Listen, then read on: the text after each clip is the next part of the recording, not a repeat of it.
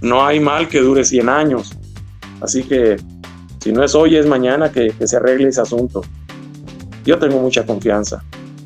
No hay mal que dure 100 años, pero ¿cuántos lleva el básquet mexicano? ¿Como 30? O sea, ¿cuántos nos faltan todavía? No, no, no, no. Me refiero, me refiero a, que ahorita pues está este problema. Me metí sin querer, ¿no? Pero para llegar a, a, tener esas ligas estatales y ligas regionales, una, debería de haber una liga nacional juvenil.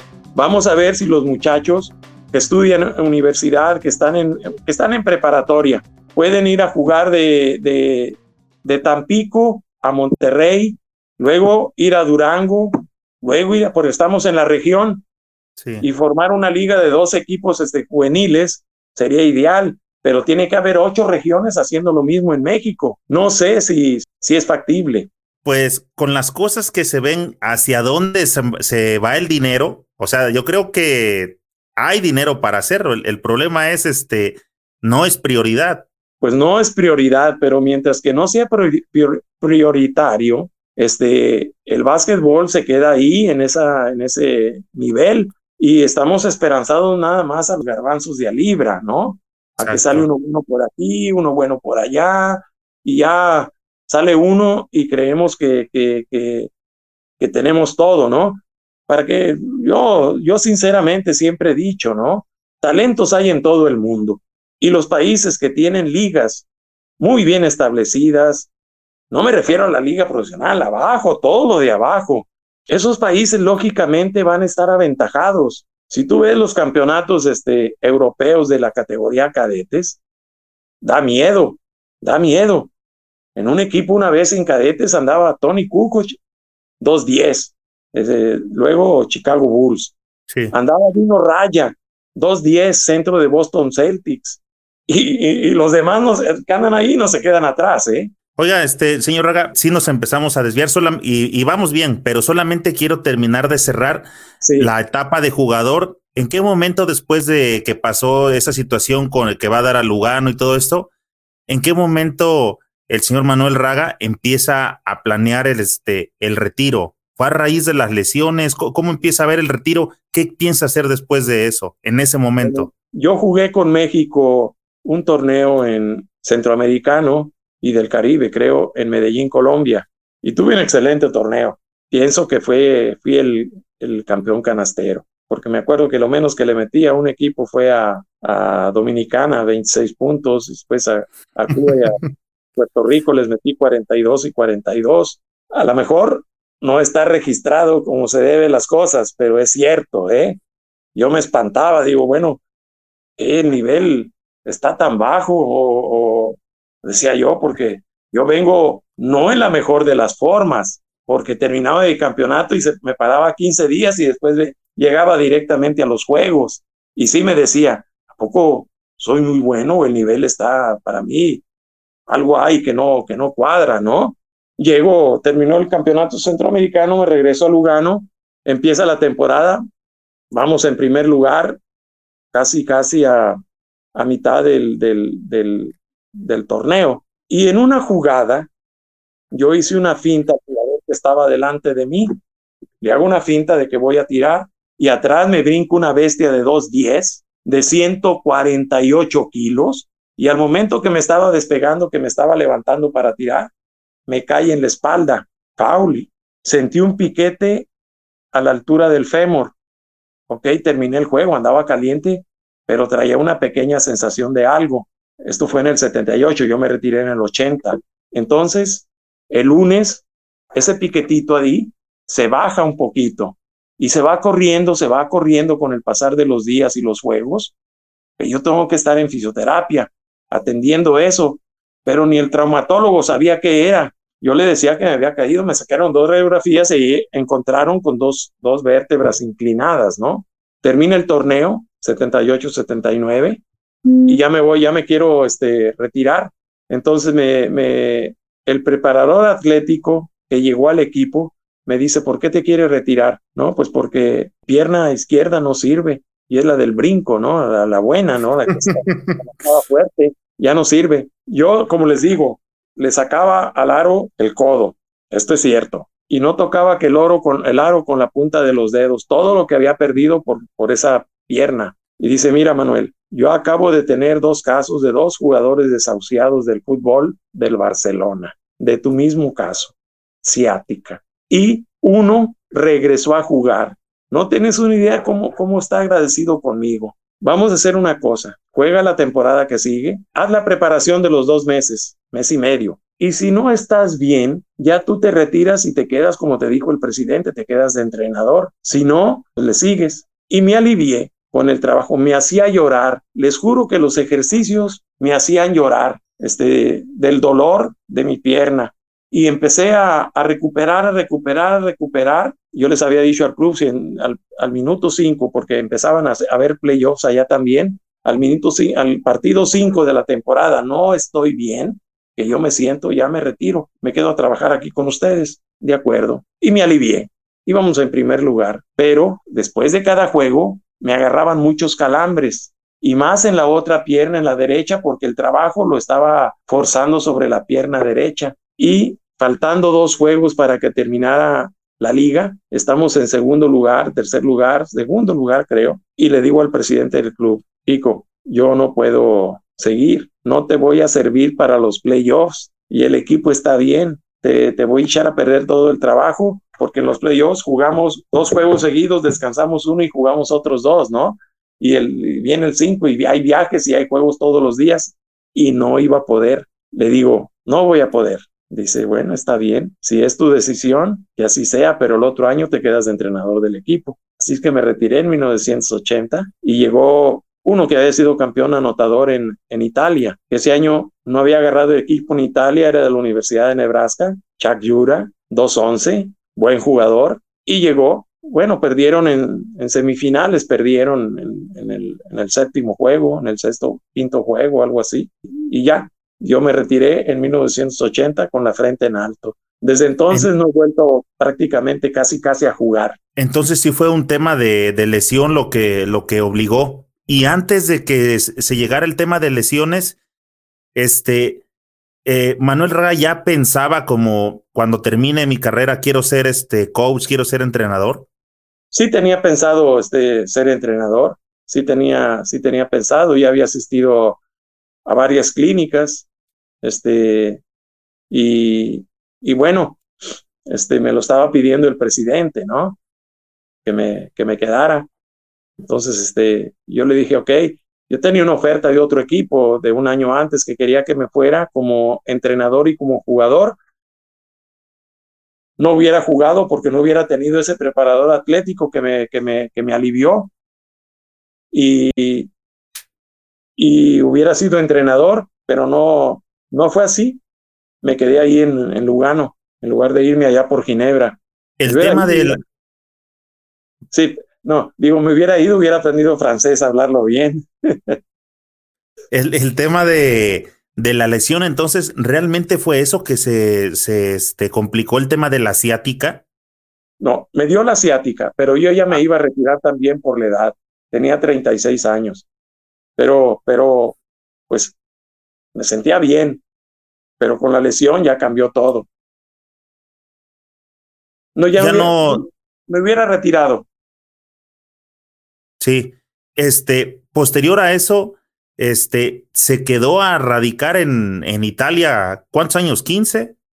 No, no en Italia, en Italia viví seis años. Este, y en Suiza, en Lugano, Suiza, me quedé a, vivir este 17 años. 17. Sí. Este, ya no pensaba regresar a México, dijo, aquí estoy bien hecho, ya solamente de vacaciones. Bueno, en realidad, mira, aquí entra otro discurso, ¿no? A mi hijo, que es este, mi hijo Manuel,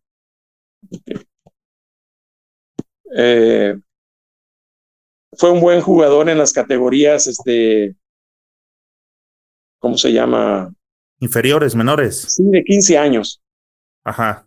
Entonces él tiene 15 años, va a cumplir 16 y viene un entrenador de Estados Unidos a, ver a dos jugadores que les están dando la beca en la universidad. Y le van a juntar un grupo de muchachos para que se entrenen y que los vean. Invitaron a mi hijo. Y termina la, termina los tres días de entrenamiento y el entrenador le dice al, al gerente, oye, mira, yo venía por estos dos jugadores, pero en realidad el que me interesa es aquel. Ya de lo que vi, me interesa aquel muchacho de... No, le dice, él tiene 16 años. ¿Cómo? Sí, tiene 16, pero tenía un gran físico y, y jugaba bien.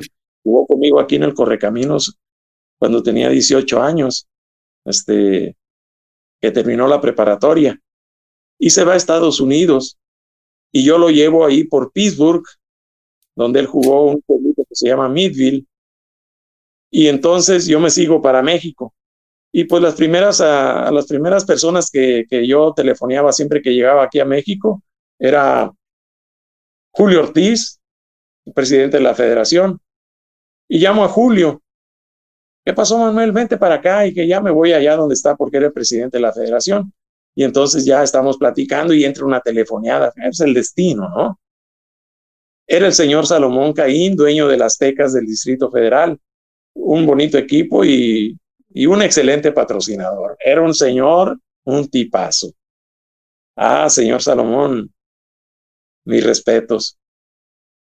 Y entonces, este, Julio, no tengo equipo, no tengo entrenador, que traigo el equipo desbaratándose, el equipo andaba cerca del último lugar. Y Julio le dice, bromeando, no, no bromeando, le dice, mira, tengo tus problemas todos resueltos.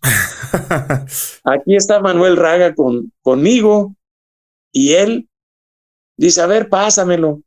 Ya que me dice, oye Manuel, que mira que mi equipo que anda así, así, así. Le digo, pero yo vine de vacaciones, vengo a ver a mis papás, no vengo a... A, a chambear. A nadie. Eh, no, este, por favor, que ayúdame, que esto y que el otro. Y dice, a la noche jugamos en Puebla, jugaban en San Martín, Texmelucan. Texmelucan, ahí jugaban. Y voy a ver el juego. Y trae dos excelentes jugadores, ¿eh? Y tres americanos. Uno es este, Steve Ledesma, 2-10, creo que sacaron tercer lugar, o es Pocho, este, pero jugó con México y sacaron el tercer lugar, creo que en los Panamericanos de, de Indianápolis. Steve Ledesma, 2-10, muy buen jugador. Pero desgraciadamente hay cosas que no van con el deporte, ¿no? El vicio y todo eso, y Steve era muy especial.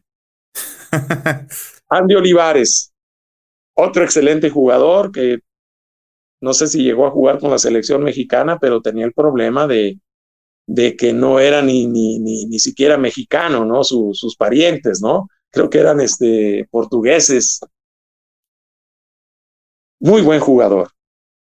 Y que voy viendo el juego y andaban era puras majaderías de uno para otro, peleándose en la cancha y diciendo, se majaderías en inglés, que era una belleza. Y le dije al señor Salomón, señor Salomón, este equipo no, no está bien. O sea, el equipo le falta mucha disciplina. Este, y, y bueno, yo me voy a Tampico porque voy a ver a mis papás. Y me voy a Tampico, le dejo mi número de teléfono en Tampico. Y entonces él, una semana después, me llama. Dice, Manuel, soy el señor Salomón. Fíjate que pues ya corría el entrenador, corría Steve, corría Landy, y le digo, pero también los americanos, ¿eh? Dice, bueno, mira, los americanos, espérate un ratito. En tanto, entonces llegué yo y me quedé con Andrés Contreras, que tenía 20 años, que no jugaba, lo tenían en la banca ahí retacado, fue titular. Beto Martínez, Pepe Bravo, toda gente de ahí del distrito, ¿no? Este, a lo mejor estaba Mendiola también, no me acuerdo.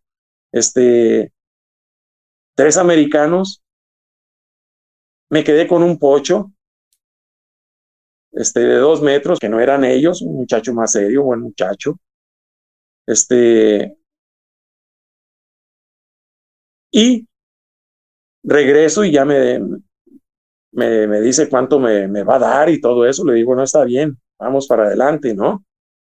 Y empezamos a trabajar, empezamos a correr en la mañana y a entrenar en la, en la tarde y luego venía el juego y todo esto. Eh, el chiste es que, ¿cómo se llama? Este, empezamos a ganar. Y ganamos uno y ganamos dos y ganamos tres, perdimos uno y perdimos otro y ganamos otro y nos fuimos levantando y nos metemos en los playoffs. Aquí hay una cosa muy chistosa, ¿no? Que a lo mejor no debo decirla, pero, pero pues es parte de mi, de mi, de mi momento de entrenador, ¿no? Y, y el por qué yo me quedé en México. Estamos, este,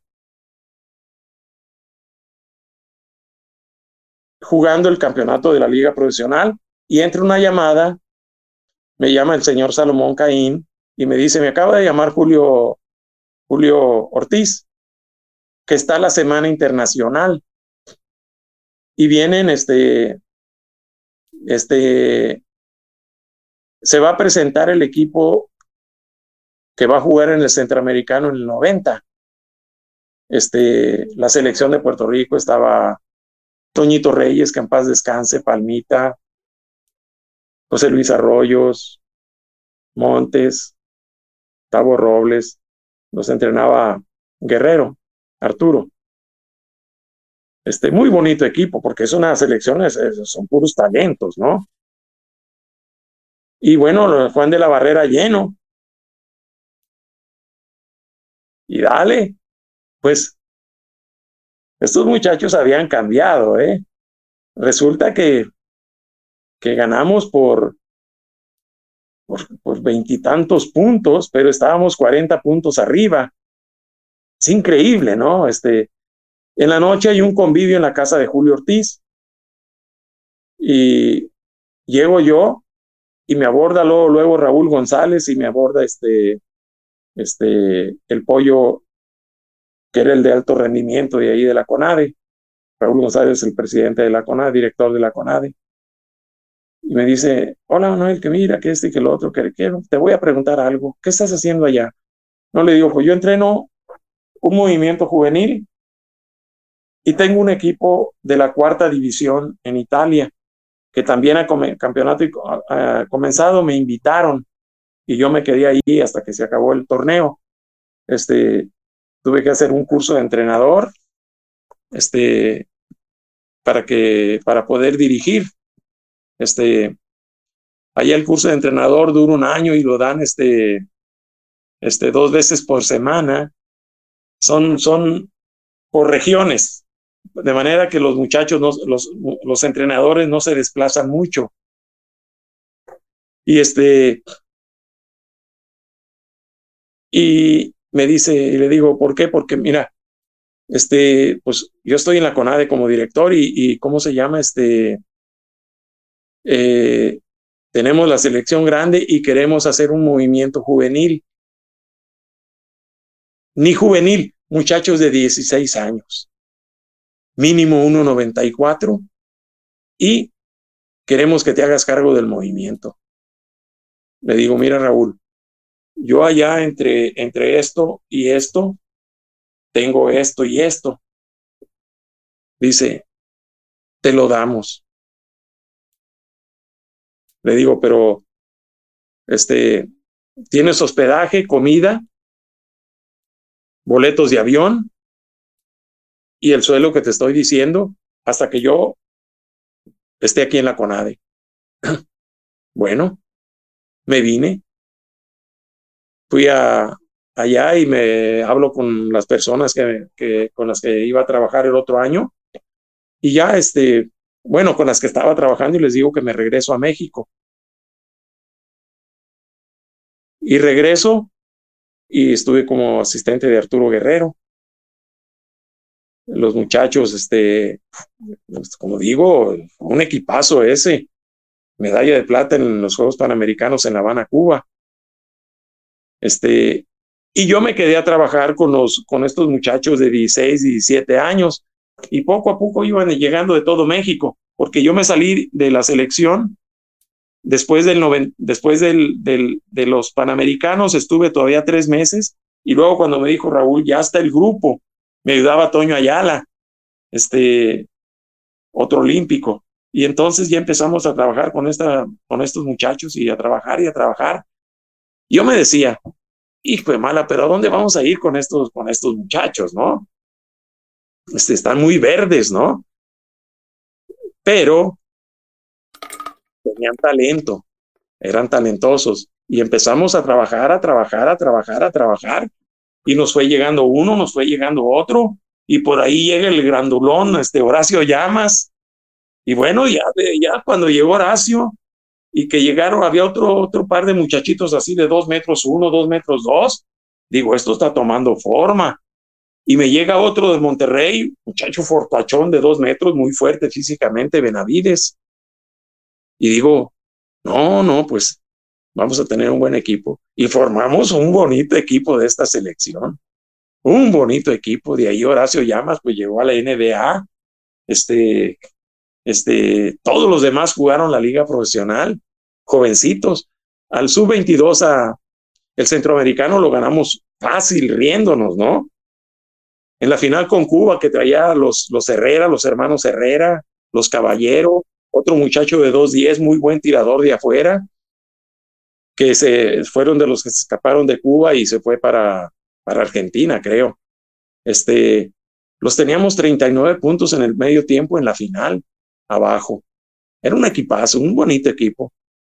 Este, y, y bueno, este, trabajamos con ello y traía un niño, un muchachito de 15 años en el equipo, que era Zúñiga Enrique, y otro de 14, de 2.8, que ahora mide 2.12, pero ya se fue a estudiar a Estados Unidos un poquito, se retiró del básquet, un poquito no, no le gustaba mucho, este, no me, no, me recuerdo de su apellido. El, su papá era hijo del Sani, del Sony, un muchacho de 2.5 de ahí del distrito. Gabriel, el Gaby.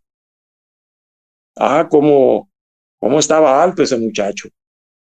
Y, y bueno, ahí empezó a quedar, me quedé aquí en México, ya no me fui me vine a Tamaulipas, me pidieron que me quedara en la, en la, CONADE, pero a mí me gustaba andar en, el, en la liga profesional.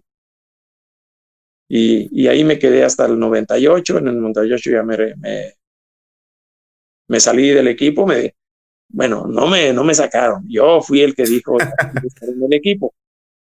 Este, y, y después, este, pues me moví y conseguí una plaza de tiempo completo aquí de maestro de educación física aquí en Victoria aquí me quedé. Y me encanta, ¿no? Este, estar aquí.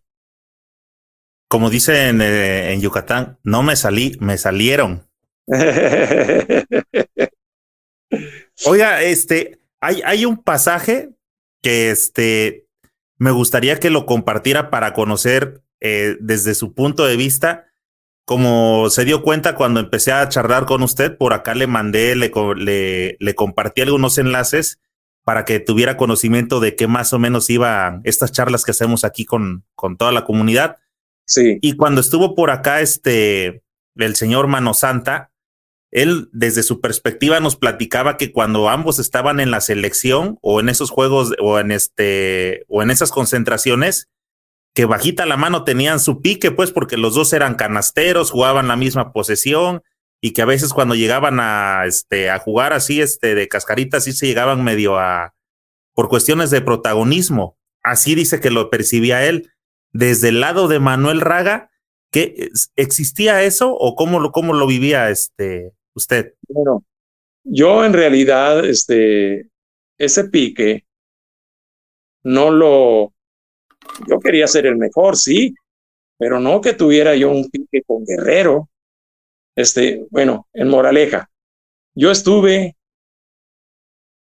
cuatro meses, cinco meses junto con el equipo, los cuales me pasé lesionado de mi rodilla. Me rompí los, los ligamentos cruzados de mi pierna derecha. Me salí en el 65 de la selección, me castigaron de por vida. Pero yo me fui al tecnológico de Madero, donde seguí jugando ahí en el TEC de Madero, este, poco, porque prometí que, que iba a terminar mi carrera y que debido a la lesión de la rodilla, no me iba, no me iba a poner a jugar básquet. Entonces, ¿qué fue lo que hice? Me topé un día con, con el señor Grimaldo González, un peruano, un gran jugador de fútbol de primera división, que fue mi entrenador en la categoría juvenil. Y me lo topé en el centro y me dice, hola Manuel, ¿cómo estás? Y don Grima, ¿cómo está usted? Y este y lo otro, ¿no? Este, le digo, pues no estabas en la selección, no estabas en México en la selección, sí, pero me lastimé mi rodilla y me tuve que salir y vengo a terminar mi, mi cuarto año de ingeniería. Dice, ¿y qué fue lo que te pasó? No, por los ligamentos cruzados. Mira, en el Tampico hay un fisioterapista argentino. Este es un excelente fisioterapista. Ven a verlo mañana. Y fui. Entonces, este, me empieza a ver mi rodilla y me dice, traes un poco de líquido, me dice. Sí, porque me he lastimado tres veces, le digo. Esta última fue de hace cuatro o cinco días ahí en, en México. Y pues dejé la selección. Dice, bueno, ¿estás usando algo? Sí, me pongo una rodillera para entrenar. Eh, me ponía una, rodillera este, y, y dice, bueno, no te pongas ya rodillera, porque la rodillera te aprieta arriba de la rodilla y te aprieta abajo de la rodilla y hay gotas de líquido que la presión que hace la, el elástico hace que el líquido fluya hacia, hacia, hacia esa parte de la rodilla. Y son esas gotitas y duelen, dice. Así que ya no vas a usar este, este De todas maneras, digo, yo no voy a jugar básquet. Me dediqué a jugar boli. Este, pero todos los días me iba a correr a la playa de, de Madero. Y corría yo como en las dunas, estaban las montañas, las montañas de, de arena, donde uno metía el pie y se le iba el pie hasta la rodilla, ¿no? De ahí yo pienso que hay como dos, tres kilómetros hasta un cierto lugar y me iba corriendo por la, por la arena. Eran puras dunas. Y regresaba corriendo en el agua que me llegaba abajito de las rodillas, corriendo 20 metros, caminando 20, corriendo 20 metros sprints y, y este, y caminando 20, hasta otra vez los 3 kilómetros. Y esto lo hacía todos los días. Y me dediqué a jugar boli. Entonces yo había pasado cinco meses o cuatro meses en la selección con Arturo. Toño y Rico y todos los demás, la aguja, caballito, este, y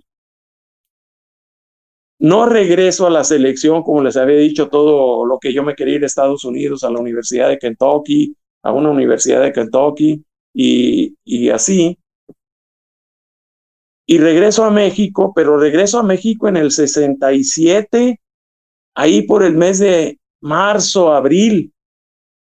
O sea que estuve 67, esos siete meses, ocho meses, y los ocho meses de la Olimpiada. Yo pasé prácticamente dos años divididos con, con Arturo, este, donde tuve los Juegos Panamericanos, que ocupamos la segunda, la segunda posición.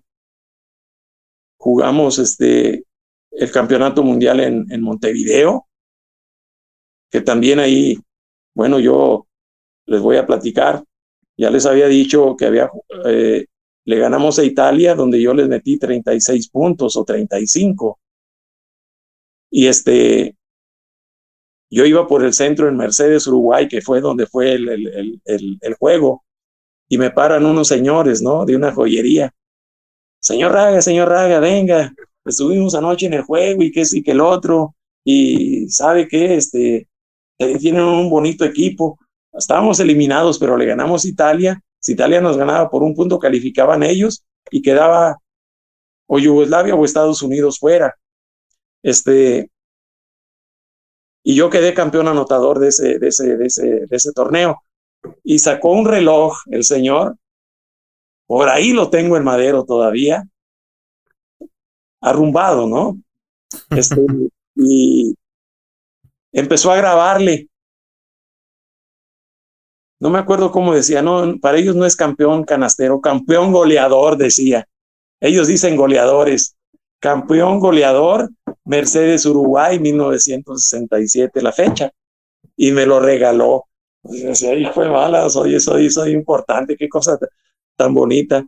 Y en realidad yo pasé, yo no, no tuve tiempo de en realidad estar con esa, con esa cosa del, del, del pique con Arturo. Este, fue más invento de los periodistas que esto cosa. Yo hubiera tenido, donde me quitaron mi puesto en, en Italia, hubiera tenido el pique con, con Robert Morse, el jugador que llegó a mi lugar. Pero Dios sabe que no tuve ningún pique. Yo jugaba mi juego, quería ser mejor que tú, a lo mejor era mejor que tú. Quién sabe, ¿no? Este, porque para la gente, para mucha gente, pues yo, yo fui algo, algo, algo especial, ¿no? Mis compañeros, los adversarios, los adversarios, este, a veces me decían, Raga, ¿qué haces aquí en la Liga de Italia? Tu, tu lugar está ahí en Estados Unidos. O sea, me estaban diciendo que yo tenía talento para irme a la, a la liga, a la NBA. Eso me decían este, los jugadores. En el 1990, son 16 años que yo no juego en Italia. Llego a recoger a mi hijo y antes de salir para el aeropuerto, este, nos tomamos un café en un bar, eran como las 7 de 8 de la mañana, y agarro el periódico La Gaceta de los Sport, ¿no? Y te, digo que es la Gaceta de los Sport, si encuentro la fecha correcta, se los puedo traer para que vean lo que, lo que escribieron. Pero son 16 años después de que yo jugué en, en Italia, me parece. Y vienen a ocho, vienen dos páginas de la Gaceta de los Sport y vienen a, a ocho columnas, este, unas, unas cosas de las entrevistas. Viene Bill Bradley. Bill Bradley es un, un tres años All American con, con la Universidad de Princeton. Creo que es Princeton. Luego fue la superestrella de, de, de, de New York Knicks, Salón de la Fama en la NBA. Lo conocí en Tokio en el 64. Y este, y bueno, y hablan de Bill Bradley, ¿no? Bill Bradley era una persona muy inteligente. Fue, estaba becado no solo por el básquetbol en la universidad, sino por su, por su inteligencia. Y fue a hacer una maestría, un doctorado a la Universidad de Oxford en Inglaterra y sabiendo que estaba en Inglaterra, el equipo italiano lo contrató para que jugara la Copa Europa.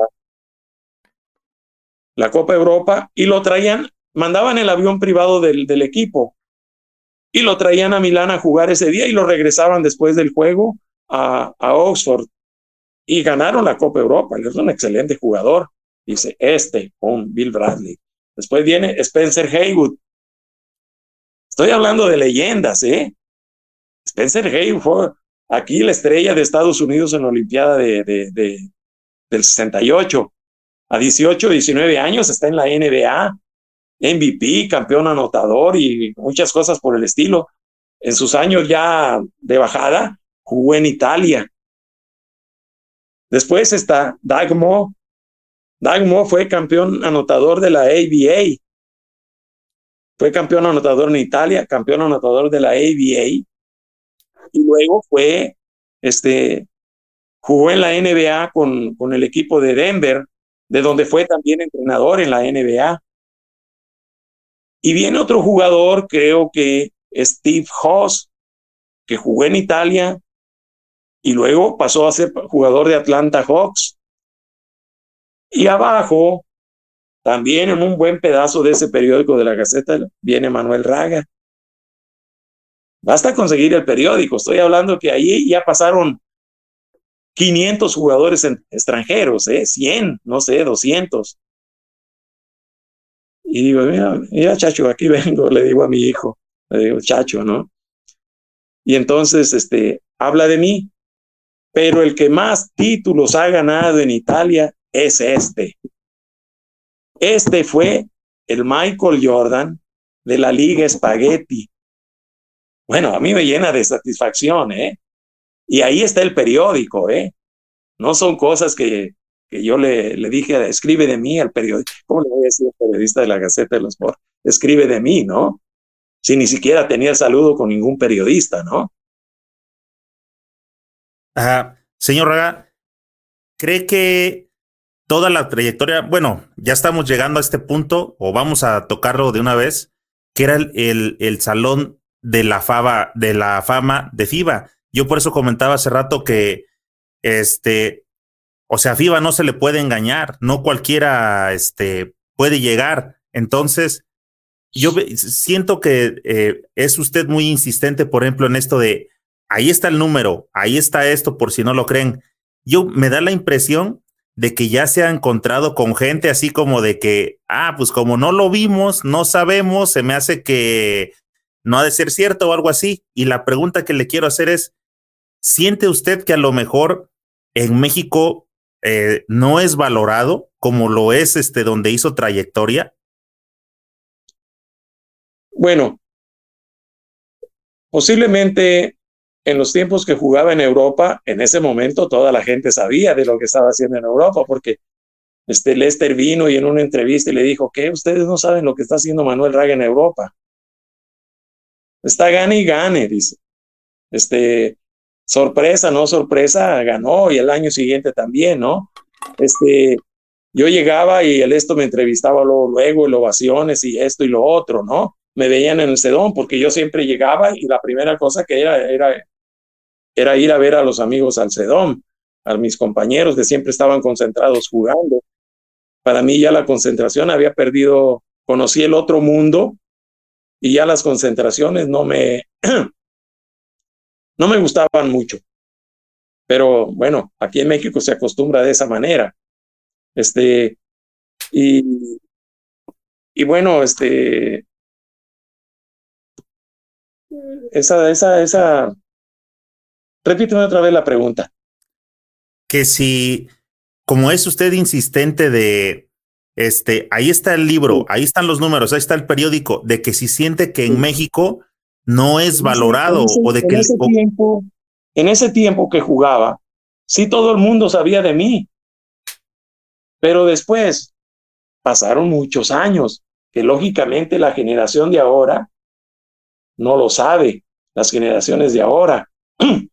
saben porque me entrevistan mucho en los periódicos, pero en realidad no saben de, de todo lo pasado, ¿no?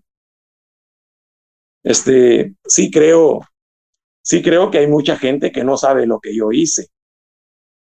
Y en realidad yo pienso a lo mejor, ¿y a quién le interesa? Esa es la, la, la, la mi pregunta, es a, quién le interesa, ¿no?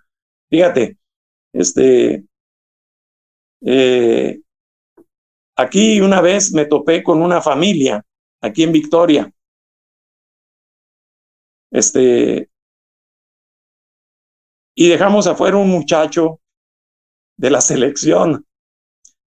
Y llegaron los papás tan enchilados, tan enojados, que a mi asistente lo, lo pusieron como campeón. Insultos y esto y lo otro. Y decían, mi hijo ya tiene tres Olimpiadas. Sí, pero ella, estaba hablando de tres Olimpiadas de, de, los campeonatos nacionales infantiles, ¿no? Ajá, de los juveniles. Mi asistente le decía, Mire, el profe tiene también tres Olimpiadas, ¿no? Pero la señora no sabía que tres Olimpiadas de las otras, ¿no? De las buenas. Sí, sí, sí. Este. Sí, te digo, hay mucha gente que no sabe de esto. Necesita ser gente del mundo del básquet, ¿no?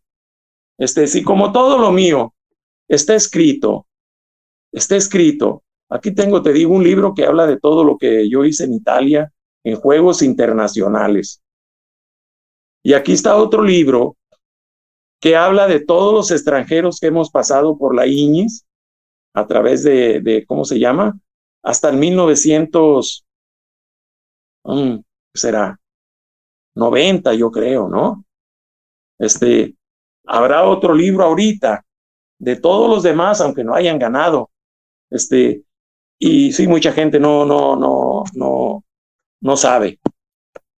Pero no, ninguno les dice, porque tampoco aquí es que haya mucha, mucha historia, ¿no?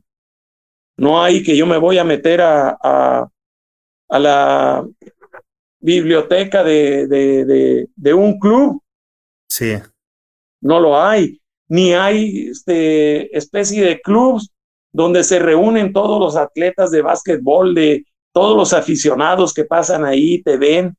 Y así como, como es allá, no lo hay este club donde es un bar, mesas de billar, mesas para jugar baraja, juegos de, de esos de, máquinas y, y, unas salas para platicar.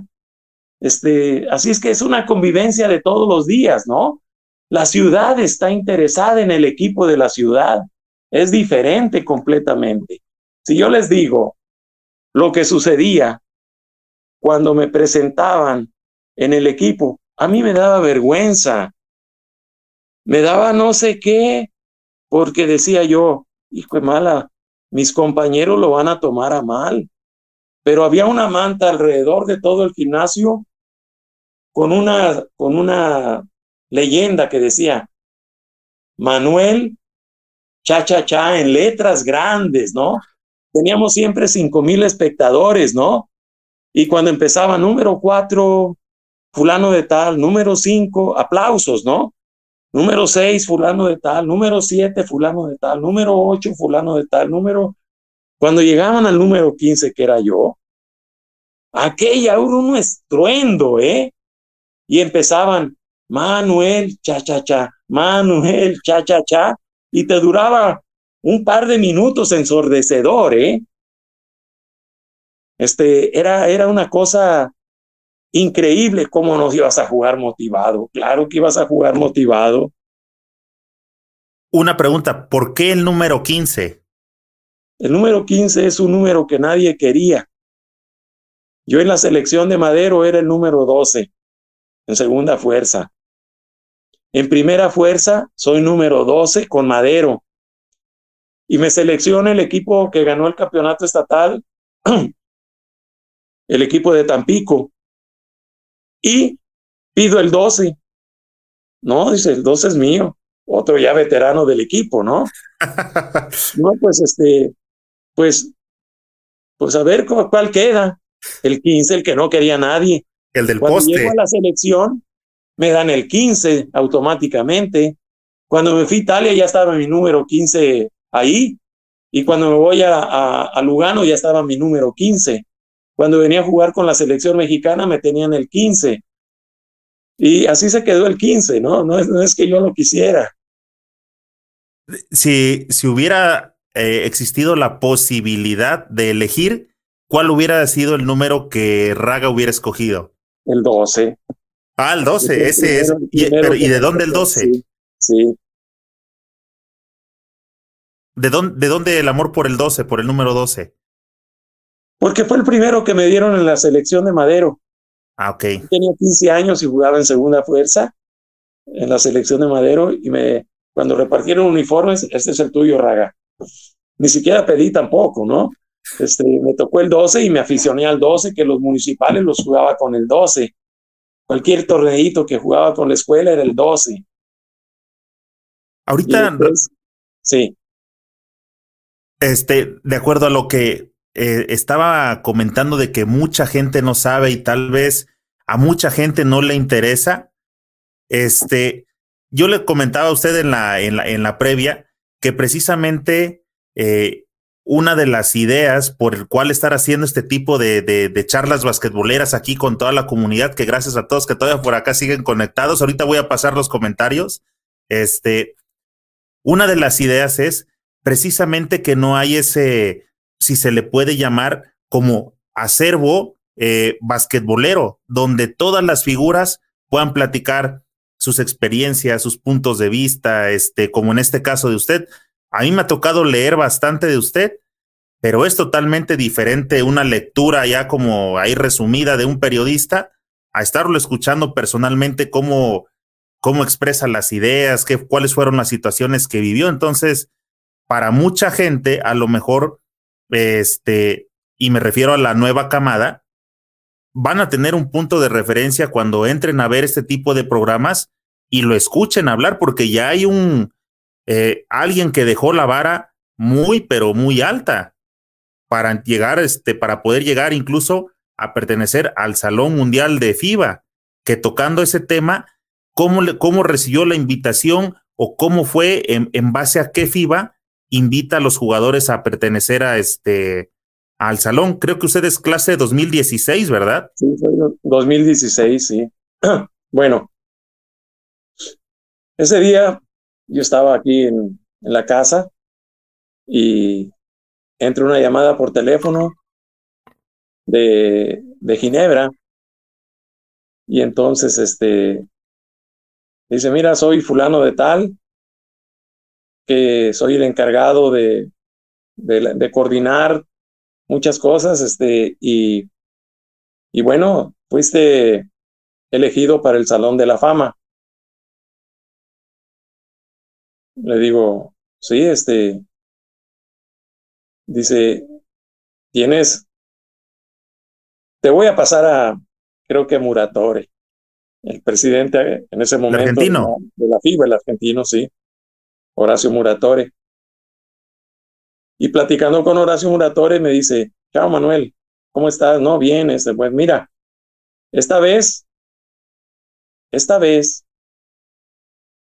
no te vas a escapar. Fuiste elegido y tienes que venir a, a, Ginebra a, a la, ¿cómo se llama? El, cuando se me va la palabra. O sea, el evento, graduación, vamos a ponerle el evento del, del Salón de la Fama. Este, y tú Nada más cumple con unas cositas que te vamos a pedir y ya, ¿no? Me pidieron unas fotos, un currículo, escogieron una. Este, dice, del currículum ya lo tenemos. Este, así es que manda las fotos, manda algunos datos ahí, este, es tal fecha y ya. Fue todo lo que yo hablé con ellos de, del Salón de la Fama, porque dice, esta vez no te vas a escapar. Significa que ya habían mandado algunos papeles a alguna federación. No sé a quién se los mandarían, en que ya me tocaba desde antes. Digo que sí, por derecho me tocaba, ¿no? Por derecho, porque hay dos compañeros de equipo que, que fueron buenos compañeros de equipo, no lo, no lo dudo, pero buenos jugadores, magníficos jugadores, ¿no? Pero yo estaba un poquito por encima de, de, de, lo que habían hecho ellos. Por lo tanto, yo no estaba y ellos sí. Quiere decir que a alguien le mandaron, es algún presidente, no sé, pudo haber sido a la Federación de Villa, pudo haber sido a Demeva, pudo haber sido a, a ¿cómo se llama? Julio Ortiz, a Tusein, a alguien le mandaron una información para que me la mandara a mí y ahí se quedó todo, porque no, no, no le hallo sentido a que me digan, esta vez no te vas a escapar.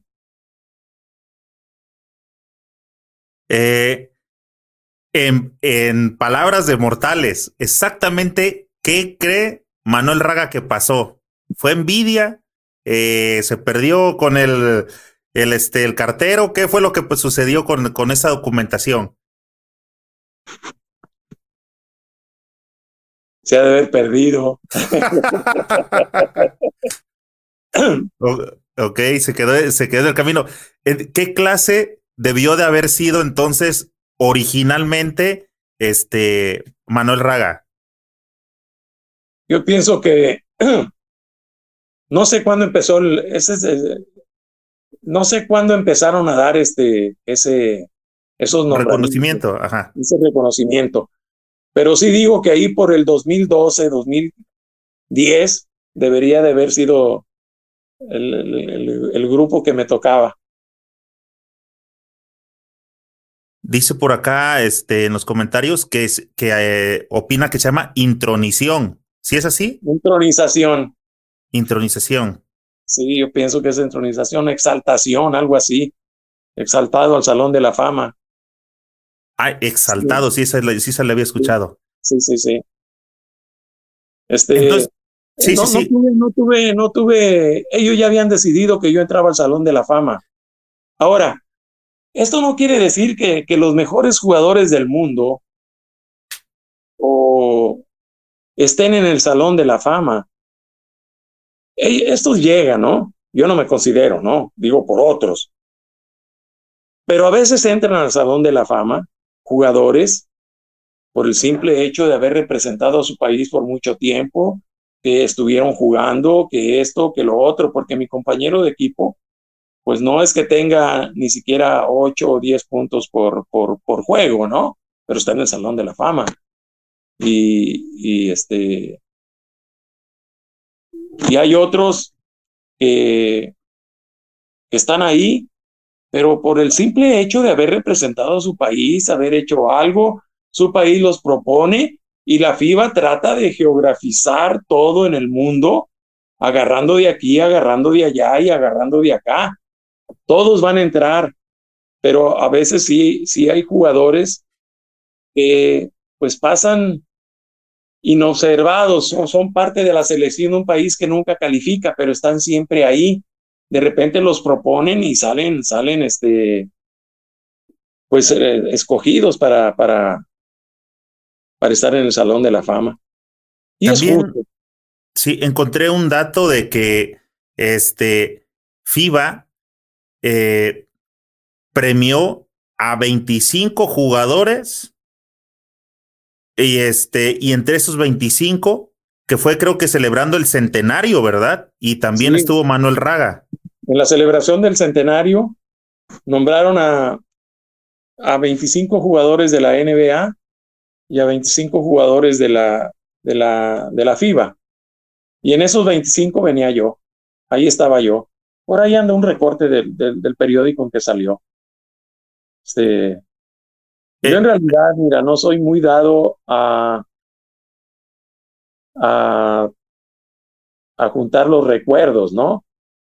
Si no es por mi papá. Y una, una muchacha aficionada al básquetbol en México, de, no sé, creo que era de apellido alemán, y, este, que una vez mi hermano fue a jugar al distrito, jugaba básquet, era, era mejor futbolista que basquetbolista, pero le hacía el básquet. fue a, sí, él jugó en la segunda división y, y el Monterrey lo llamó para jugar en la primera división. Se rompió los meniscos y mi papá le puso el alto, termina tu carrera. Este, antes los meniscos eran cosas serias. Y, y, ahí terminó su carrera. Y fue a jugar a México Básquet con el TEC de Madero y o a la Universidad de las Américas. Y allá esta muchacha le regaló dos, tres álbumes, algo así, que había hecho nada más de lo que hablaban de mí los periódicos. Este, eh, hace poquito yo fui, hace el año pasado, fui a, a Italia, a un, sea, un reconocimiento, ¿no? Este, y esa noche me fui yo a, esa tarde me fui a, Lugano, Suiza, porque allá viven mis hijos, y hay una señora de aquí de Victoria que tiene un restaurante de primera en, en, ahí en la periferia de, de, de Lugano. Y ya fui y ahí estuve con ellos, pero en el camino entró una llamada y me dice esta persona, Manuel, sono fulano de tal, de acá de Varese. Dios mío, no logramos, no logro encontrarte las veces que has venido. ¿Dónde estás? Yo estoy acá en Lugano, Suiza, voy para el restaurante fulano de tal.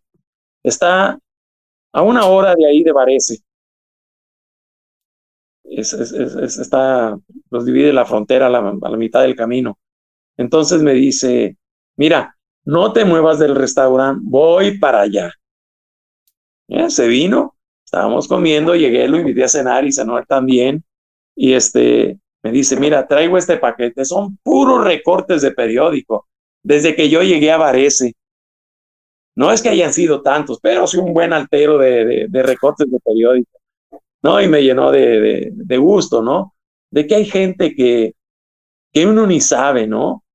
Y le está, le está, aparte de que estoy orgulloso, no, no como basquetbolista, ¿no? Sino porque tuve una gran aceptación en la ciudad por mi, por mi conducta.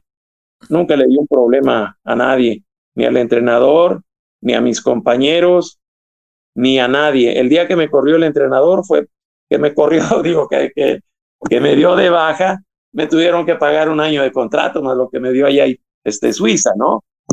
Para poner un jugador que en realidad era de su compadre que escribía en la Gaceta de los Sport. Entonces, pues ahí había gane, ¿no? Era ya un negocio, ¿no? Contratamos a este, nos ganamos la, nosotros la, la comisión. Y así se manejan estas cosas, ¿eh? Pero yo no, no, me molesté, les dije, no, ok, gracias, me mandan el dinero a México. No, no, espérate, estás en Lugano. Dije, bueno, vamos a ver, vámonos para Lugano. Y ahí estuve, un gran país, ¿no? Y una gran ciudad, Lugano. Le dicen la Río de Janeiro de, de Europa. Es un pueblito de 60 mil habitantes, pero qué, qué pueblitos, ¿eh? Sí, me imagino.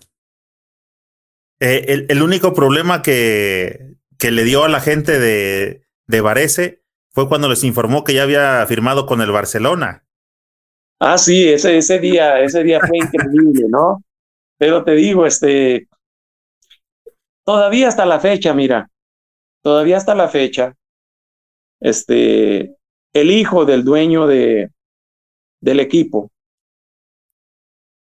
el, del, del ex dueño del equipo, el, dueño ya falleció, ¿no?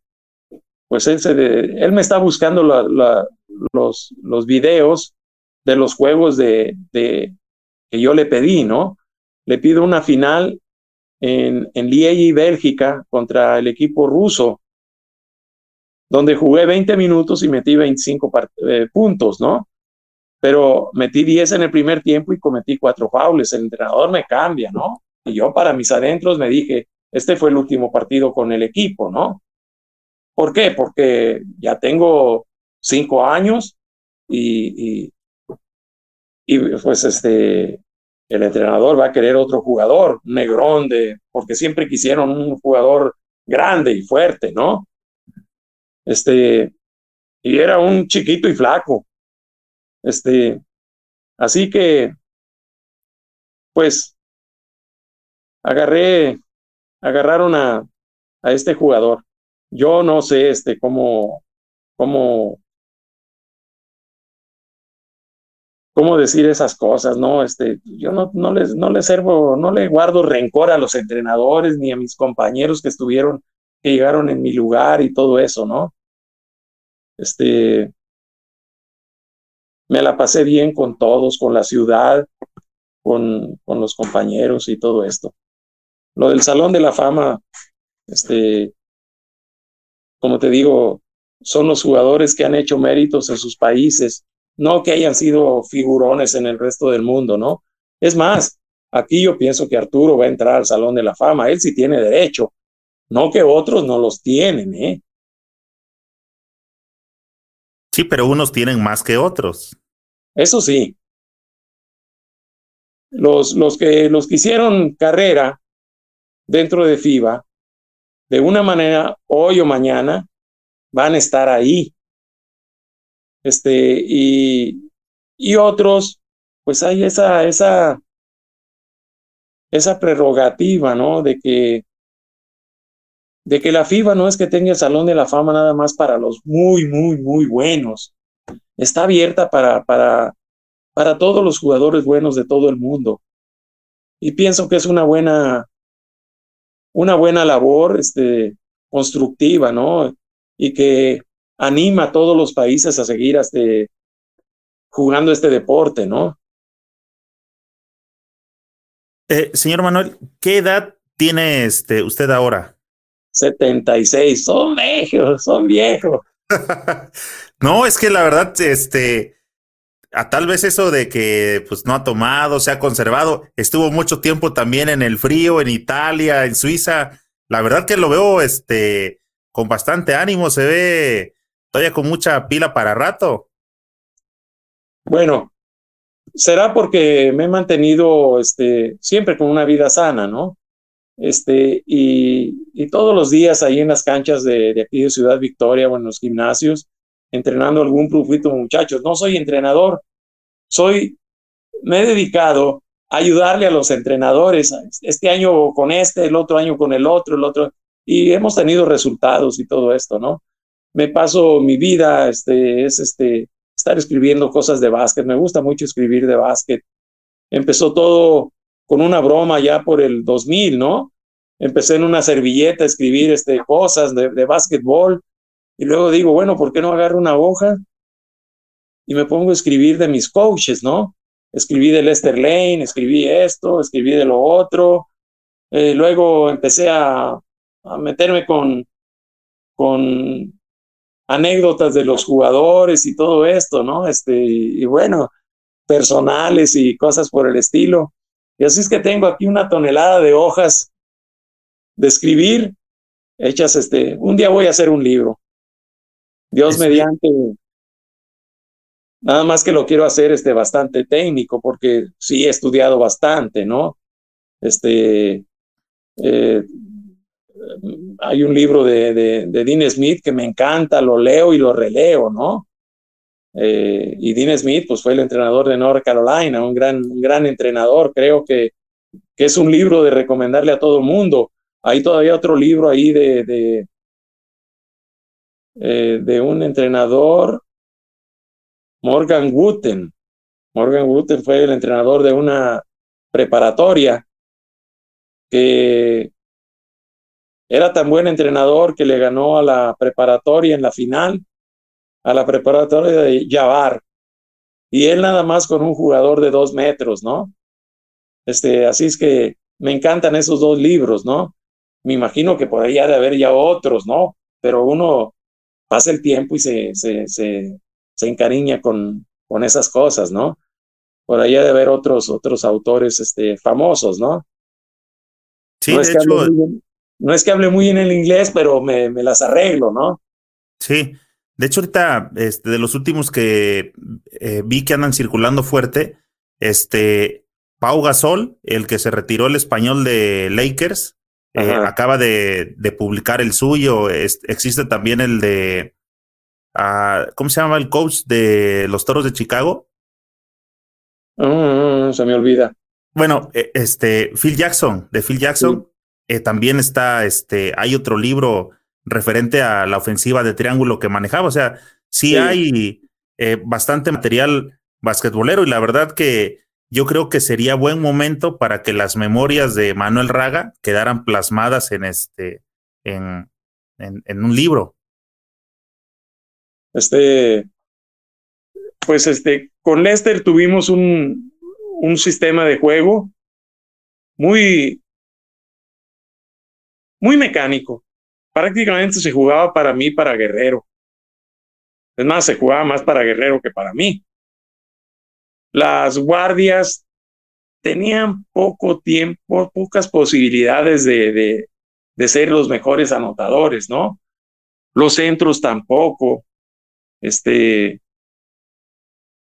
pero era un, sistema muy válido, muy inteligente, donde prácticamente México obtuvo en el 68 con esas cuatro o cinco jugadas, seis, este, pues, este, muchos triunfos. En, en Italia, había una, hay un, hay un juego que le llaman juego libre, ¿no? Se llama juego libre, nada más por así decirlo. Freelance. Pero no es que quiera, no es que quiera decir que, que yo voy a hacer lo que me dé la gana, ¿no? Tiene, tiene sus reglas. Pero, pero con una variante de ese juego libre, yo me la pasé seis años. este, y en realidad, este, se trataba de dejarme en un lado libre, este, este, con un bloqueo a veces de un poste, pero yo le decía al poste, no pongas bloqueo, prefería el juego, el juego de uno contra uno y pues este, difícilmente, casi nunca, casi nunca me paraban. Este, este, bastaba que me daban la pelota a tiempo y recibía y, y ya me tocaba hacer mis movimientos, tenía muy buen este eh, arrancó, ¿no? Este, pintaba y con dos pasos ya, ya estaba lejos, frenada y tiro, y tenía un buen salto para tirar, ¿no? Despegaba bien del piso.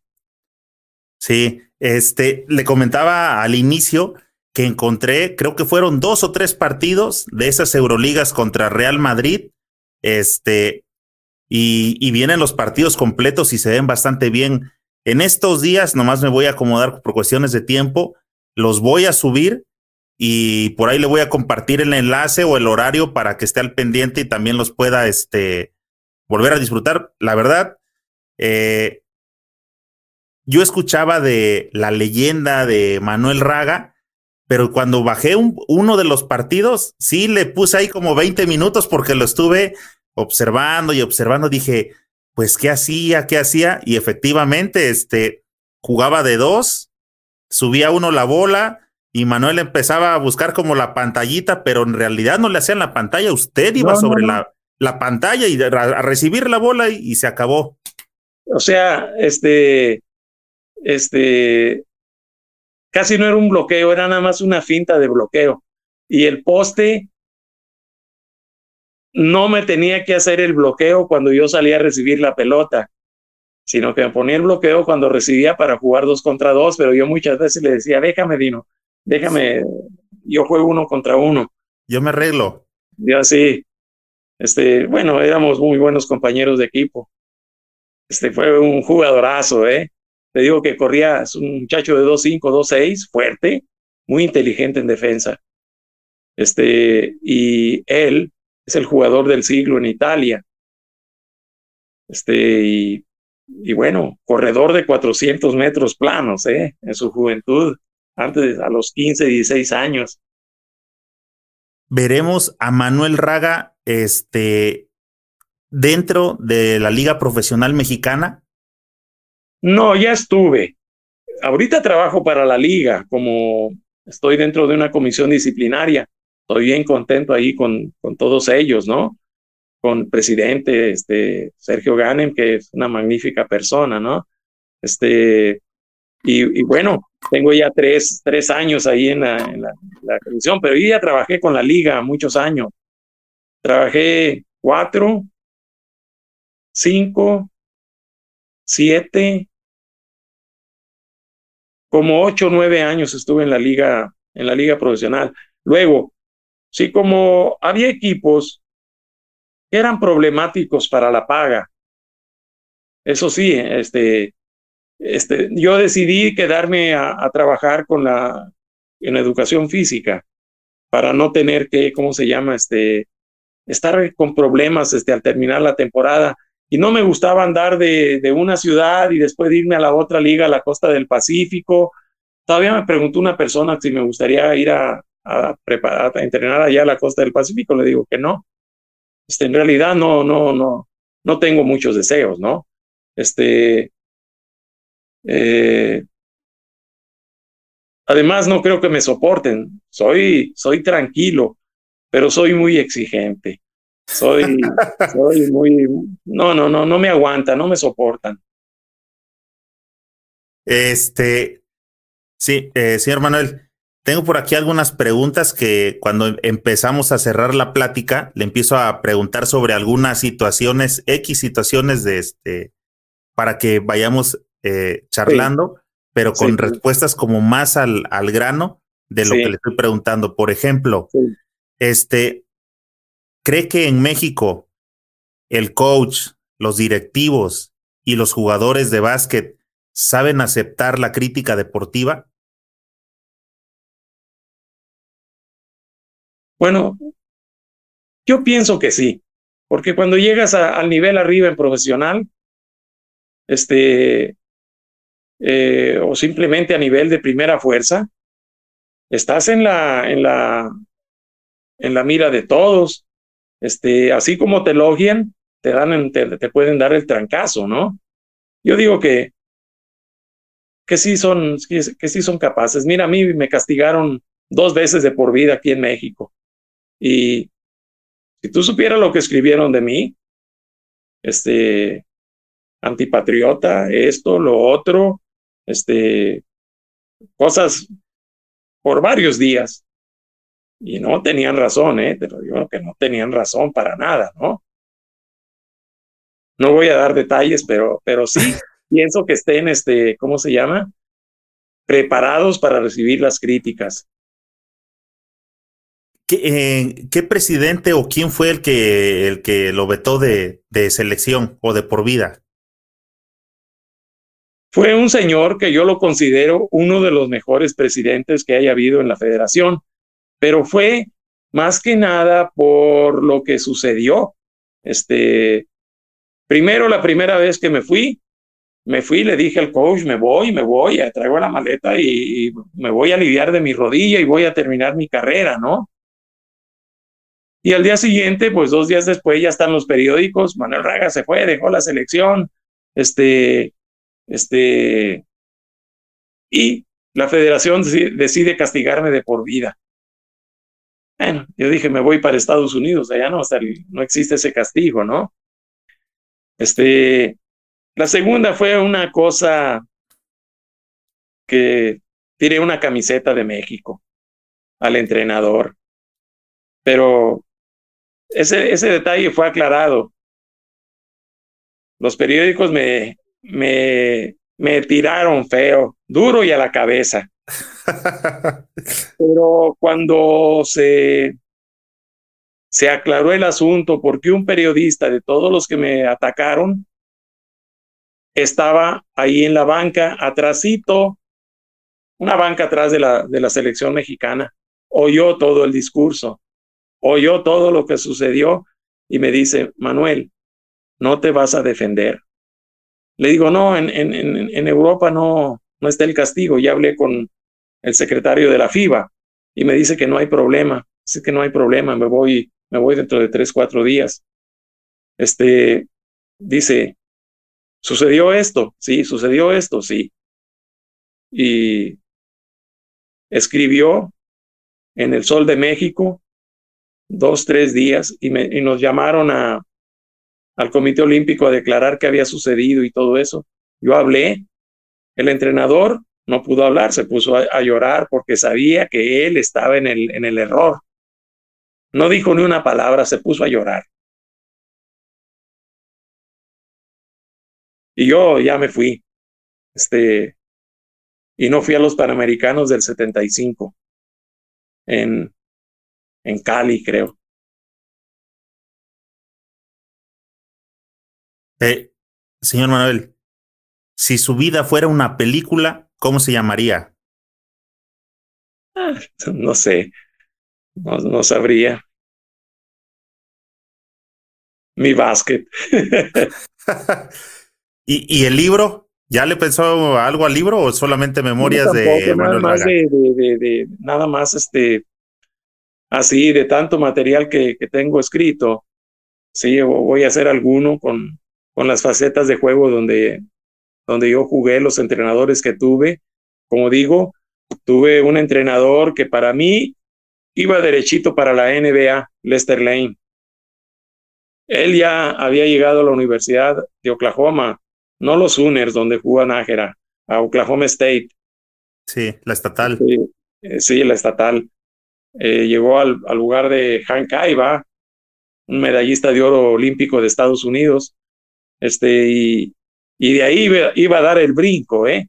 Él era muy inteligente para, para manejar, para dirigir. Y el otro es el yugoslavo, ¿eh? Yugoslavo es una cantera de entrenadores y de jugadores que da miedo, ¿eh? ¿Cómo es posible que un país de 10 millones de habitantes tenga ese potencial, no? Da, da miedo. Y no es ni siquiera que cuentan con cantidades enormes de dinero, ¿eh? Sino que tienen, tienen esa disciplina de...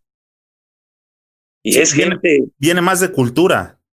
Es gente peleonera, ¿eh? Es gente de pleito. Tanto es cierto que cuando... Y son muy nacionalistas. Mis hijos son yugoslavos también, ¿eh? Mexicanos yugoslavos. Este, y cuando Rusia hizo un, una finta de atacar este, las fronteras de Checoslovaquia, Yugoslavia y todos esos países, bueno, los yugoslavos se levantaron en armas, ¿eh? Y Tito, su gran presidente de aquellos tiempos, dijo, si ustedes van a ocupar este, el país, no va a quedar ni un yugoslavo vivo.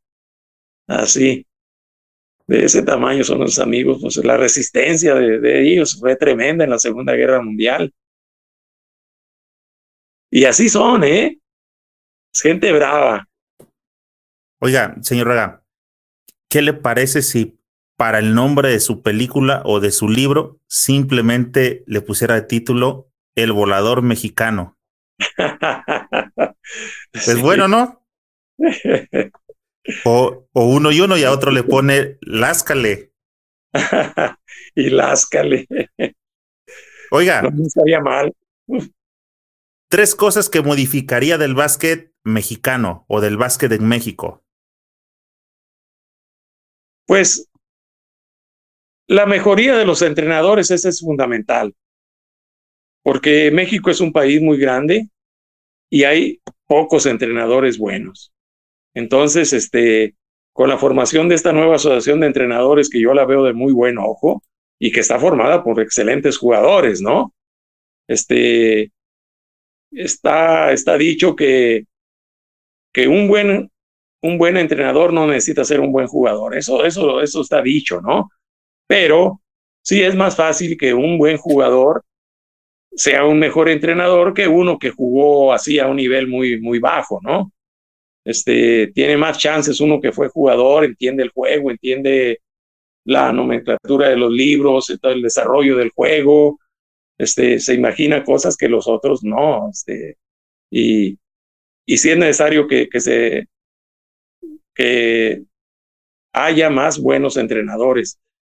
La selectividad de los niños también en, desde, desde jóvenes como yo digo, este, sí, está la gran masividad, pero de esa gran masividad hay que sacar los mejores para que jueguen con los mejores.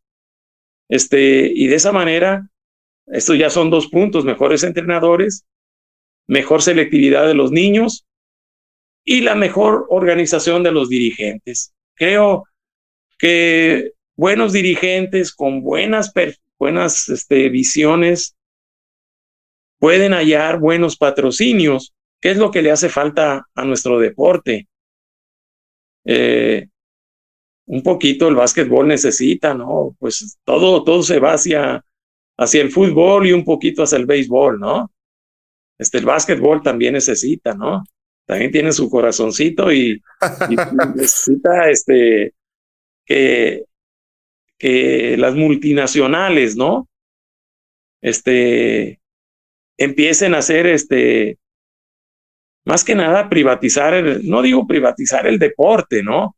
O sea que, que no todo lo maneje, por ejemplo, no digo, un ente nacional o un ente estatal y todo esto, eh, sino que las asociaciones deberían de, de, tener su parte en, en, en, en esto de las ligas Puede ser ligas nacionales como la profesional, liga regional es una primera fuerza, la liga estudiantil, pero aquí vamos a otro punto que también forma parte de esas mejorías. todos los que estudiamos ingeniería terminamos a 22 años. 21 años, 22 años. Ingeniería eléctrica, ingeniería mecánica, arquitectura, esto, lo otro. Este, y ahí, si los equipos profesionales pagan bien, yo puedo decidir, bueno, dejo la carrera y me pongo a jugar este básquetbol. ¿Qué es lo que sucede? Los muchachos de ahora que terminan a 22 años siguen jugando hasta 25 más o menos. ¿Quién va a querer un novato en la liga profesional de 26 años? Se va a casar, este, llega una lesión, llega esto, llega lo otro, y, y pues no, a 26 años no, no es para ser novato. A 26 años estás en lo mejor de tu, de tu momento.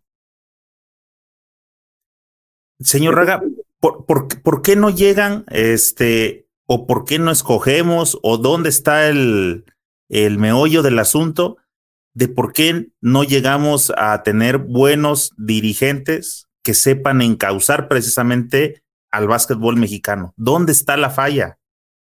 Yo pienso que ahora hay muchos intereses. La vida ha dado muchos giros, es, es cara, es costosa, pero ha habido presidentes, por ejemplo, de, federación, hablemos de presidentes, que fueron muy buenas personas. Le digo, Manso, el, que el señor Manso que me castigó. Yo, lo, quiero bastante, lo estimo bastante a él y a su familia y, y todos ellos, ¿no? Para mí una gran persona y en realidad él, él, él daba todo por México. Este, no, después no sé quién seguiría de presidente de la federación y, y ya empecé a perder el rumbo, pero por ahí hubo momentos en que todo se fue hacia abajo, ¿no? Se fue desmoronando el, la, la cosa y, y, y hubo momentos muy oscuros para el básquetbol aquí en México. ¿En algún momento le propusieron eh, ser el titular del básquetbol a Manuel Raga? No, mira, yo he sido un tipo muy apartado de un poquito de todo.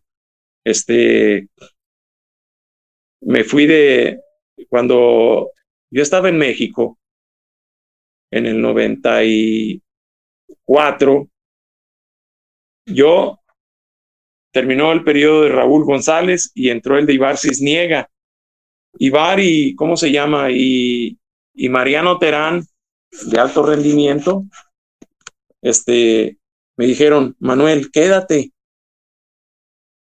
Y yo les dije, no, acabo de, de firmar para la Universidad Autónoma de Tamaulipas, Correcaminos, y voy a dirigir el equipo, y lo dirigí cinco años, ¿no?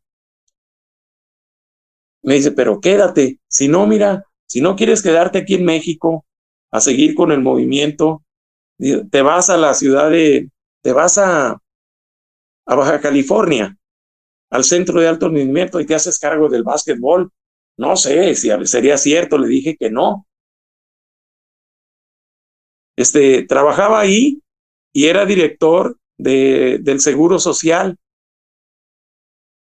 donde el, el secretario, ¿no? El director de, de, de salud del estado de, del IMSS, de, del Estado de México, fue mi compañero de equipo, Jaime Salas, y ahorita está malito y le deseo lo mejor, que ya va, ya va a salir del problema. Este, y, y Jaime me llamó para que yo fuera director de ahí de la, de la unidad deportiva del Seguro Social, así que yo tenía buen trabajo, me fui para allá, gana, para, me vine para acá ganando menos, pero me gustaba estar en la liga profesional. Este, y no, no, este, este, no es que tenga yo muchos deseos de dirigir a, a, un equipo de la liga profesional, sí puedo, porque me siento todavía fuerte, pero, pero no tiene caso. Están otros que, que, buscan este, esta, esta, esta oportunidad. Este, eh, Manuel Raga de jugador tenía un ritual antes de iniciar los partidos? Pues yo creo que sí. Una cosa que hacía era ponerme primero las calcetas en el pie izquierdo, que me ponía cuatro pares y el pie izquierdo, nunca el derecho, ¿eh? Nunca el derecho.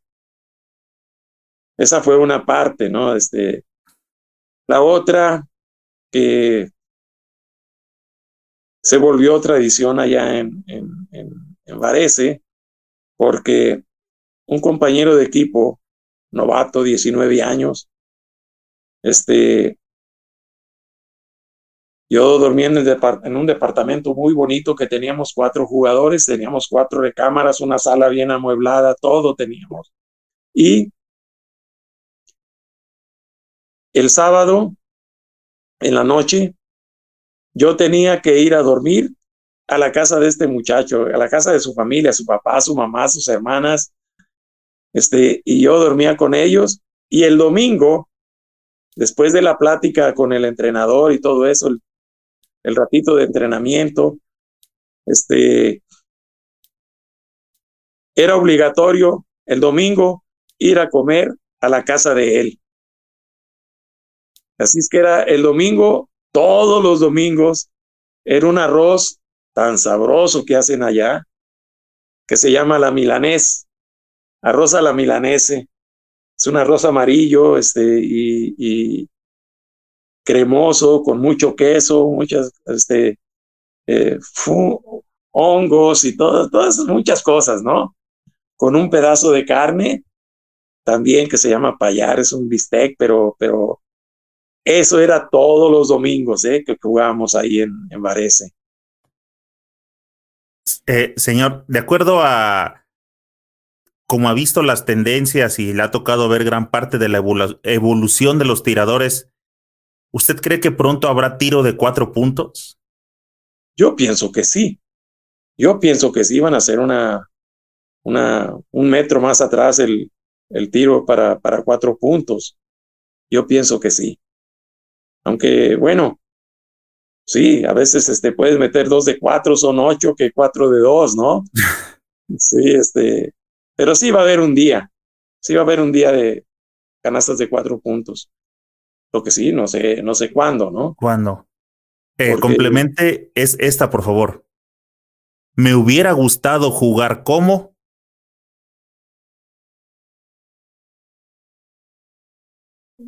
Como ¿Algún otro jugador? alguien, ajá. Me hubiera gustado jugar como. Bueno, mi, mi, mi ídolo, ídolo así, este, que yo sentía dentro una cosa especial por él, pues este, Oscar Robertson. Aunque si digo Michael Jordan, no hay otro como él, ¿no? No hay otro como él, es, es, es único. Pero Oscar Robertson fue algo especial. Si no fuera basquetbolero, ¿jugaría? Si, no, hubiera jugado basquetbol, ¿por qué se hubiera decantado? ¿Por el base o por el foot? Ah, no, me hubiera ido por el, por el foot seguramente, por el foot. ¿De qué posición jugaba en el foot? Antes jugaba, la formación que yo jugaba en aquellos entonces, tres defensas, dos medios, cinco delanteros el, el, el del centro en el centro delantero. Yo jugaba de interior derecho. Ah, qué es una formación agresiva, ¿eh? Sí, en la categoría juvenil quedé campeón goleador y en la categoría AA en la liga más fuerte de Tampico jugué en, en quedé campeón goleador también y quedamos campeones invictos. ¿Fauli cuenta o mejor un triple? Fauli cuenta. Es una una sensación de fuerza, de, de, de, de, rabia interna del jugador, no, no, no, no. El, el Pauli Cuenta es una cosa tan bonita. Sí, sí, sí. Este, sé que esta pregunta es, es difícil, pero la verdad tengo muchos comentarios preguntando lo mismo, lo mismo, lo mismo, y este, digo, yo sé que es difícil, pero sobre todo cuando se la hago a la gente de edad más reciente porque no les tocó ver jugar a toda la gente que ha pasado. A diferencia suya, que le tocó ver desde dónde viene el básquetbol mexicano, cómo ha venido evolucionando, las figuras, ¿cuál sería el cinco ideal de lo que ha visto Manuel Raga de México? Pues yo creo que está John, Nájera, Arturo,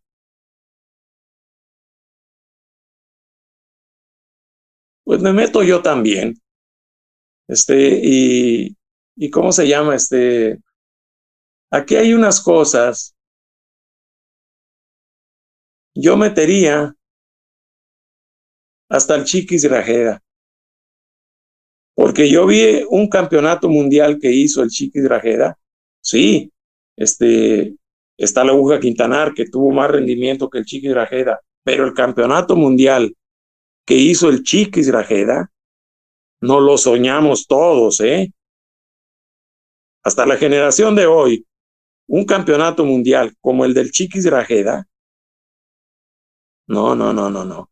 Estaba en el campeonato mundial Estados Unidos. Traía ocho All Americans, creo. Estaba Italia que siempre una potencia en Europa. Argentina y nosotros. La estrella de Estados Unidos había jugado el Panamericano Estados Unidos y lo había ganado a Brasil. Diez días antes en, en, en Sao Paulo. Esto es en el Mundial, es en Río de Janeiro. Y la estrella del Panamericano, y que los periódicos están alabando, es el coreback de Estados Unidos, un güerito, él tremendo tremendo muchacho en las penetraciones, en el tiro de afuera, en el pase, malicioso y bueno, tremendo. Bueno, casi le ganamos a Estados Unidos. Estábamos 12 puntos arriba con un equipo de enanos. 12 puntos arriba a cuatro minutos del final. Salió el caballito Heredia, salió, salió la aguja Quintanar, salió, pues se quedó yo creo que ni el Palillo Ávila, que era el más alto de 1.98, yo creo. Es el que, el que, el que salí yo por faules. Y el Chiquis les metió 36 puntos en una noche excepcional. Casi le ganamos a Estados Unidos. Al día siguiente le repite la dosis a, a Argentina. Y a Italia, igual, Así es que el Chiquis tuvo un campeonato mundial esos tres partidos tremendos. Ahora, pues no me gustaría dejarlo fuera, pero si lo llegara a dejar fuera el Chiquis, queda la aguja. Quintanar. Ese sería mi, mi el cinco ideal. Mi cinco ideal. De todos los tiempos. ¿De qué, de qué artista Manuel Raga compraría un CD original? ¿De qué artista? Ah, sí. No soy muy cinero, este, pero... Música. Me encanta, Robert De Niro. ¿Y un CD de música? ¿Un disco de, música? ¿De, qué, ¿De qué artista compraría? Artista. Sí. Creedence. Creedence, ok. eh, señor Manuel, para ser basquetbolista hay que ser? Pues una persona seria, disciplinado, este, no sé, este, pienso que la lectura ayuda mucho a estas cosas, ¿no? Este, a mí, sinceramente, sí me gusta leer. Ay, ay, ay, se me fue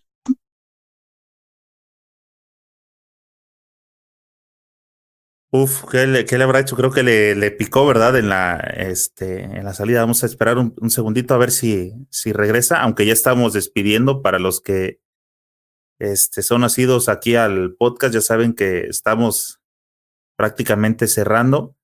Tuve mucho comentario, les agradezco muchos comentarios, pero este, tengo muchísimo saludo y en los saludos sí se me va el, este, el tiempo. Ya saben que les agradezco mucho que me ayuden haciendo preguntas, porque este sí, con los saludos, este, se da mucho el tiempo. A ver, ya tengo por aquí, alcanzó a regresar. Salí, fíjate, sin querer. Este, pero, pero este. La pregunta fue: ¿qué artista? No, yo te decía, el basquetbolista. Yo pienso que debe ser una persona completa en muchas cosas, ¿no? Este, si tiene una lectura ideal que le guste leer libros como pues la Biblia, qué sé yo, este clásicos y todo esto, te da más, te centra más en las cosas hacia afuera. Este, creo que, que no sé, a mí me gusta leer, me gusta leer, leo, leo la Biblia, es mi lectura favorita, ¿no? Luego, este, ¿cómo se llama? Libros de ajedrez, me encanta, soy un ajedrecista, este, en la próxima vida me gustaría ser este ajedrecista. Eh, señor Manuel, le quiero agradecer enormemente el tiempo que nos dedicó. En primera, porque la situación que se me atravesó con la máquina, que este, nos la estuvo haciendo cansada, pero mire, a final de cuentas, creo que este, tuvimos una buena conversación. Este, eh, la gente estuvo bien aquí, nos acompañó hasta el final. Y le dejo por aquí la cámara y el micrófono, este, señor Raga, para que se, despida de toda la gente que nos acompañó y de la gente que más adelante pueda llegar a ver este, esta, este podcast, esta charla de basquetbolera y que puedan conocer un poco más de quién es, qué hizo, cómo lo vivió el señorón Manuel Raga. Adelante, señor. Primeramente, gracias a ti, Eric, por haberme invitado a este programa que yo lo considero, por lo que he visto las otras entrevistas, este, algo que sinceramente hace falta, ¿no? Yo nunca había tenido una entrevista así de larga, ¿no? Este, donde pues platico muchas cosas que mis amigos lo saben, ¿no? Y, y bueno, continúa con este, con este trabajo que está realizando ahorita y más, más adelante va a dar sus frutos, ¿no? Porque en realidad la gente necesita conocer a los de ayer, los de, los de hoy, y los de mañana, ¿no?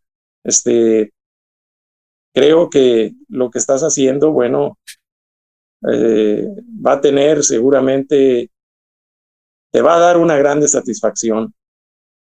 Yo te doy las gracias nuevamente por, este, por esta invitación, esperando que pues a lo mejor no sea la última, ¿no? Este, y que nos podamos ver un día en un café, a tomar un café y platicar de, esto ahí donde cascareas y voy a México te, te visito, ¿no?